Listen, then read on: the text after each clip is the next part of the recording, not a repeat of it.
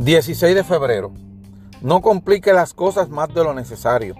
Si alguno te preguntara cómo se escribe el nombre de Antonino, ¿proferirías acaso levantando la voz cada una de las letras de este nombre? Pues que si se irritasen, ¿te irritarías tú mismo? ¿No continuaría más bien pronunciando despacio cada una de las letras? Acuérdate igualmente en la realidad que toda obligación consta de cierta cantidad de tiempo. Conviene observándolas, llevar al cabo con buen orden la acción propuesta, sin alborotarte ni irritarte contra los que se indignan contra ti. Marco Aurelio. ¿Es este un escenario frecuente?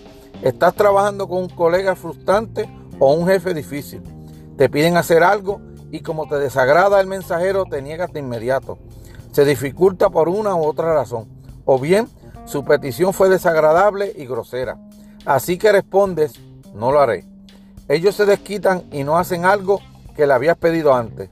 Y así el conflicto se intensifica. Mientras tanto, si pudiera mirar las cosas con perspectiva y de forma objetiva, tal vez te darías cuenta que no todo lo que te piden es poco razonable. De hecho, algunas cosas son muy fáciles o por lo menos aceptables. Y si lo hicieras, las otras labores también podrían parecer más tolerables. Dentro de poco habrás terminado. La vida y nuestro trabajo ya son difíciles. No los compliquemos reaccionando de forma emocional a asuntos significantes o provocando batallas que para empezar ni nos importan.